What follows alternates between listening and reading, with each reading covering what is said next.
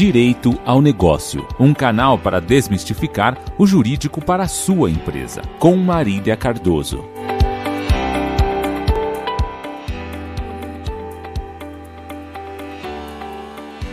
Olá, seja bem-vindo Direito ao Negócio, um canal feito especialmente para te ajudar a entender o universo do direito.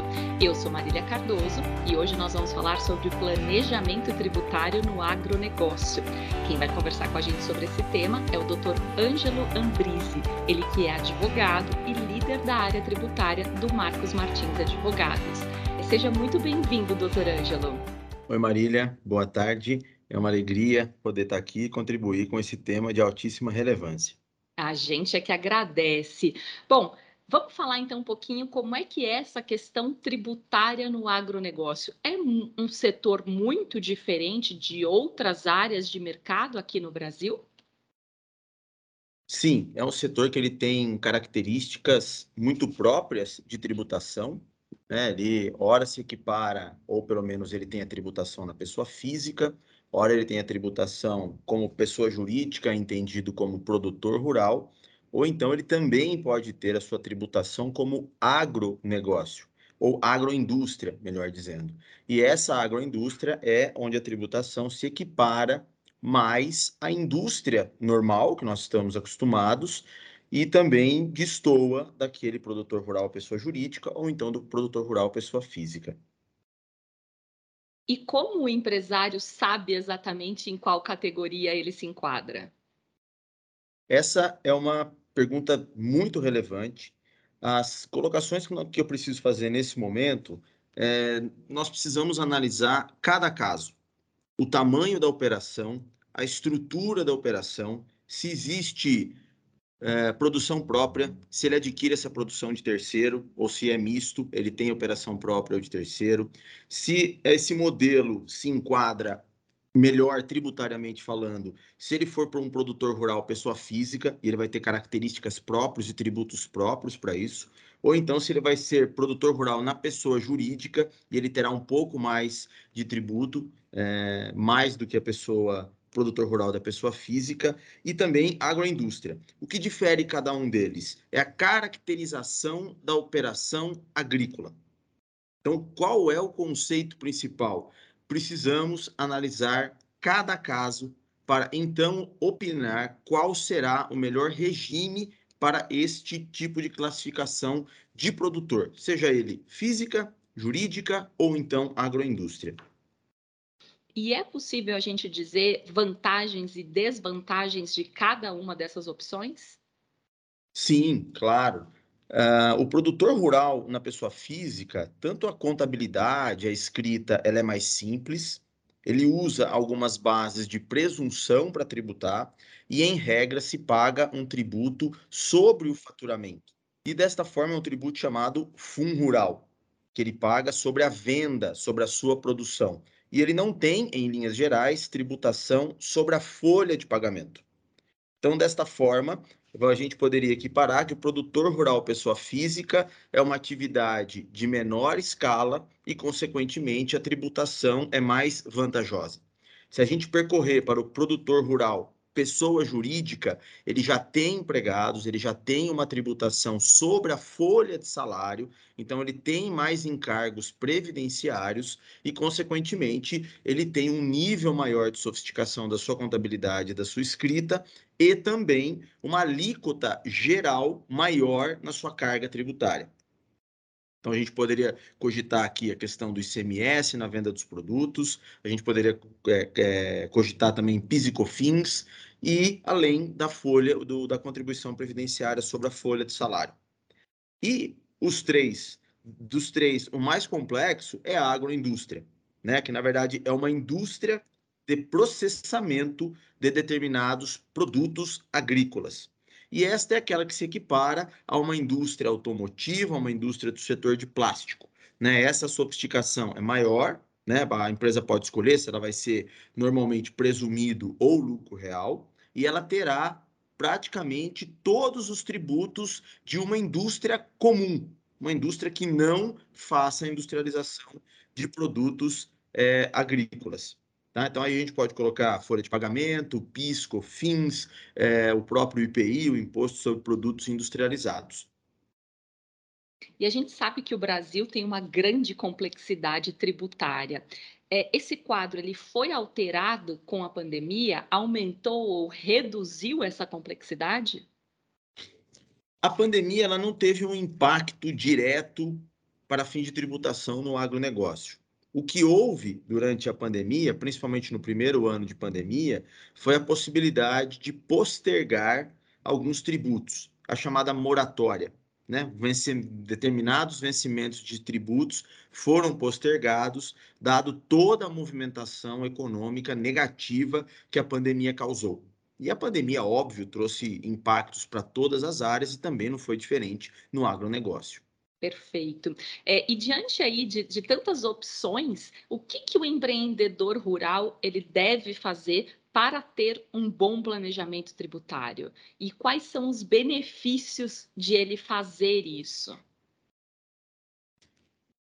Marília, o benefício maior dele fazer o planejamento tributário é ele ter, em linhas gerais, uma melhor carga tributária à sua atividade entenda como melhor carga tributária a menor possível dentro da legalidade, porque se a gente for analisar tanto produtor rural pessoa física, produtor rural pessoa jurídica ou agronegócio, a, o percentual de tributação da produção ele varia muito entre essas três modalidades.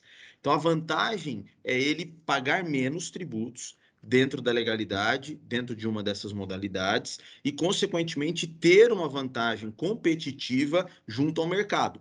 Porque se alguém que pode ter uma menor tributação esteja enquadrado no regime ou de produtor rural, pessoa física ou jurídica, ele pode perder competitividade nos seus preços em razão de uma escolha equivocada do seu planejamento.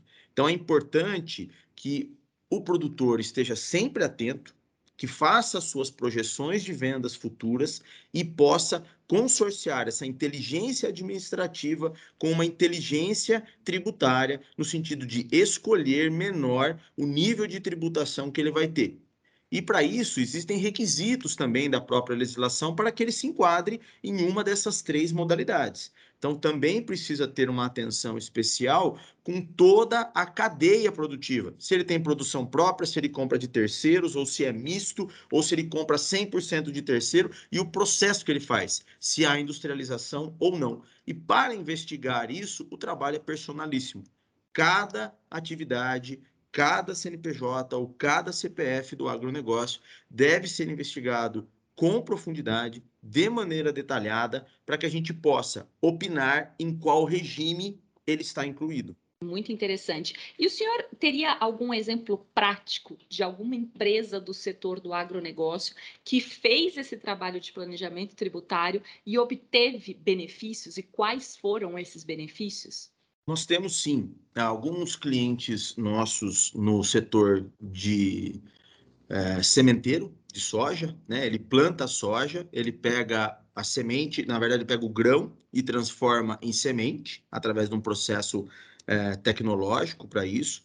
E nós analisamos toda a operação deles e mudamos a tributação sobre a folha de pagamento. Então, ele houve uma redução da folha de pagamento, além do que nós também ingressamos com umas, algumas ações judiciais para extirpar a tributação, para diminuir a tributação, porque existiam vícios de inconstitucionalidade, de ilegalidade.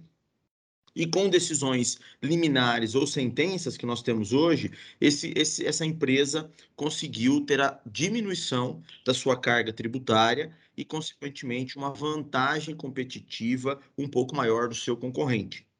Temos um outro cliente também no ramo é, de grãos, especificamente arroz, que o procedimento foi feito desta forma também. Né? Montamos algumas estruturas societárias para que ele tivesse centro de distribuições, armazenamento e também beneficiamento do arroz para otimizar a carga tributária dele, principalmente nas vendas interestaduais. Né? É importante a gente frisar aqui que nós estamos tratando de commodity né? É muito difícil você comprar o produto agrícola ou vender por uma margem muito diferente. Então, praticamente todo mundo compra no mesmo preço e praticamente todo mundo vende no mesmo preço. O meio do caminho é quem perde menos entre a compra e a venda é quem se destaca. E para isso precisa de uma inteligência administrativa que o administrador da empresa esteja atento para comissionamentos, para fretes, para eventualmente operações de industrialização por encomenda e também tem uma inteligência e eficiência tributária para que ele consiga diminuir as suas perdas entre a compra e a venda e consequentemente com isso ele considerar ele poderá ter as suas margens de lucro majoradas. É bem interessante isso que o senhor é, é, mencionou. Então, é, além da questão de ter benefícios, de pagar menos impostos, a empresa ainda tem oportunidade de reduzir despesas, né? Imagino que deva ter muita empresa aí pagando impostos a mais do que efetivamente é, precisaria, não é isso? Sem dúvida. É, existe um estudo do Instituto Brasileiro de Planejamento Tributário que diz que 95% das empresas pagam tributos a mais. E não é diferente do agronegócio, principalmente quando a gente se afasta da figura do produtor rural pessoa física e a gente se aproxima à agroindústria, né, que é uma indústria no campo, é, vamos chamar assim de uma maneira muito, muito objetiva e simplista. Né? É, então, existe sim, é uma característica da legislação brasileira de sair na sua publicação com vícios de inconstitucionalidade e ilegalidade. Consequentemente, quem não questiona por meio do judiciário esses erros da nossa legislação acaba pagando tributo a mais e, consequentemente, se o seu concorrente está com, com uma assessoria tributária e administrativa mais eficaz que a sua, consequentemente, o preço dele pode diminuir, ou então, se ele mantiver o preço, as margens de lucratividade com certeza aumentarão. Em um mercado que a gente trata de commodity e que praticamente todos compram e todos vendem, uma, com pouquíssima diferença de margem entre as empresas, qualquer resultado de economia administrativa ou tributária, né, de, de, de, impostos, isso pode gerar a perpetuidade do negócio ou o contrário, né, o encerramento da atividade por não conseguir manter as suas margens. É, precisa ficar bem atento para aumentar aí as margens de lucratividade do negócio. E o senhor mencionou também a questão da ilegalidade. Então, num trabalho de planejamento tributário dentro do agronegócio, também é possível minimizar riscos, identificar ali é, possíveis ilegalidades que a empresa esteja cometendo, até sem saber que está cometendo? Sem dúvida nenhuma. A legislação brasileira é uma das mais complexas do mundo, né? se não a mais complexa, porque nós temos um sistema é, bastante é, normativo, né? existem muitas normas tributárias que saem, são publicadas todo dia, e isso dificulta muito você ter uma segurança jurídica que essas normas não sejam conflitantes né? Aí determina base de imposto dentro de base de cálculo de contribuição, contribuição com base de cálculo de imposto, e aí vira aquela loucura que o contador fica desesperado para fazer a parametrização do sistema, e se a empresa não busca uma assessoria jurídica que possa dizer quais são as inconsistências legislativas e, consequentemente, a diminuição da carga tributária, ele vai perder competitividade, sem sombra de dúvidas. Né? Então, esse é um ponto é, muito importante e não há como especificar um trabalho de massa. Né? O que há é, analisando as características daquela empresa, é preciso fazer um diagnóstico para ela, individualizado, e fazer o operacional.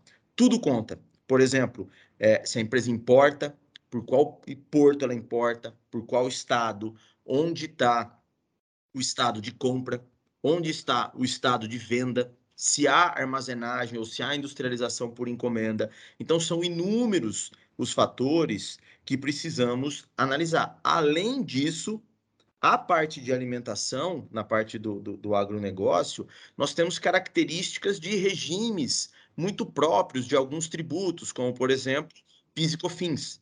Para alguns setores, há uma grande característica de benefícios fiscais pelo PIS COFINS. né? O ICMS também, em alguns casos, ou o IPI.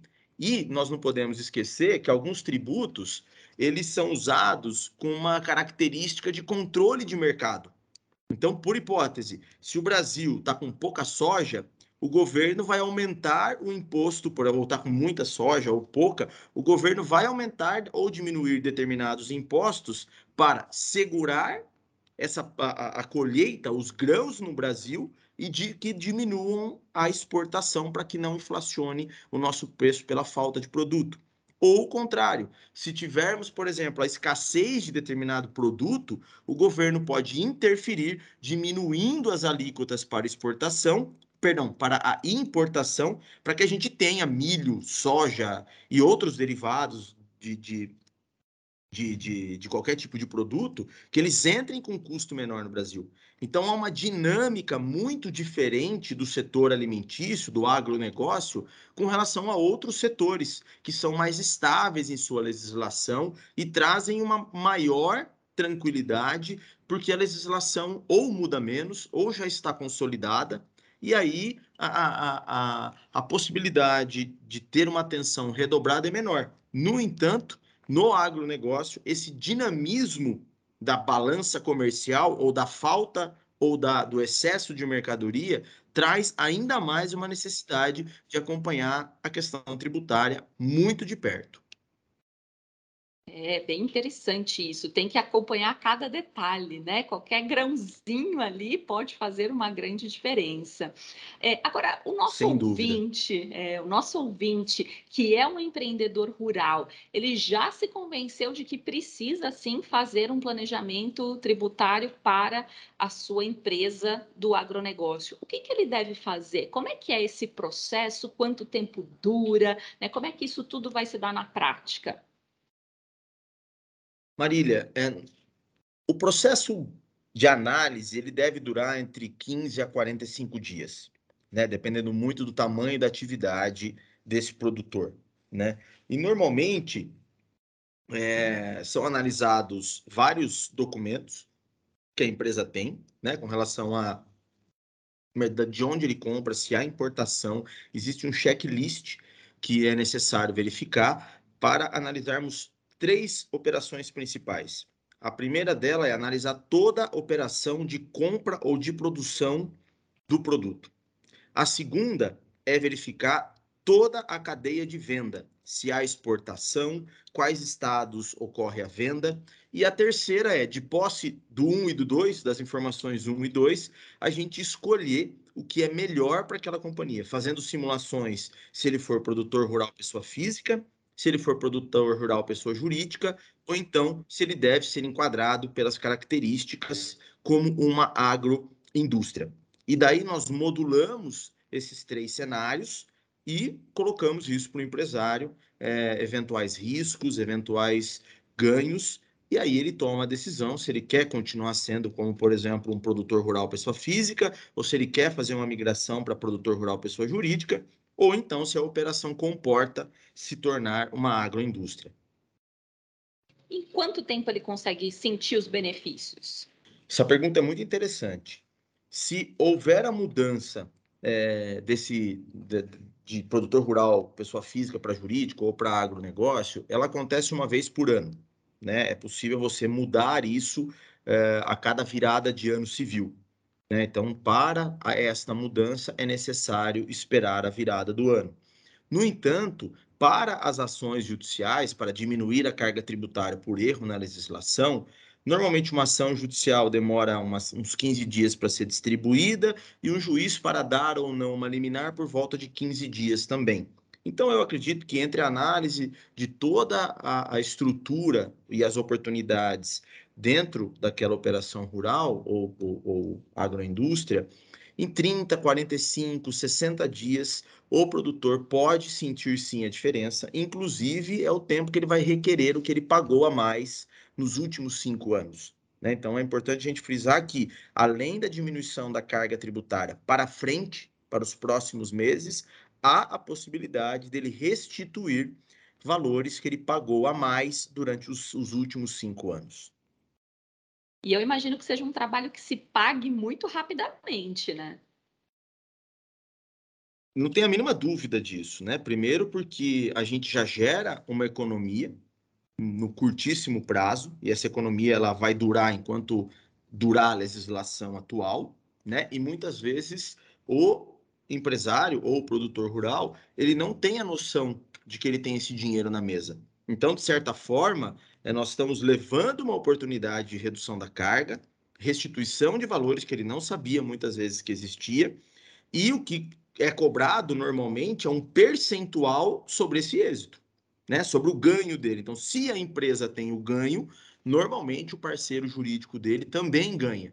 Então, não há desvantagens para esse tipo de operação. Muito pelo contrário, é uma operação que pode ajudar na perpetuidade do negócio, ajudar em eventual investimentos, ou então regularizar uma situação tributária que esteja equivocada, gerando omissões da empresa, ou ele está tá tributando é, como produtor rural, pessoa jurídica, na verdade ele é física, ele está como agronegócio ou agroindústria, mas ele deveria estar como produtor rural, pessoa jurídica, ele não sabe disso, ele está é, cumprindo os deveres acessórios equivocados, ele está fazendo um passivo oculto é, é, equivocado também, que numa eventual fiscalização ele pode sofrer uma autuação é, desagradável, normalmente os valores são consideráveis, e o que pode levar ao fechamento da empresa.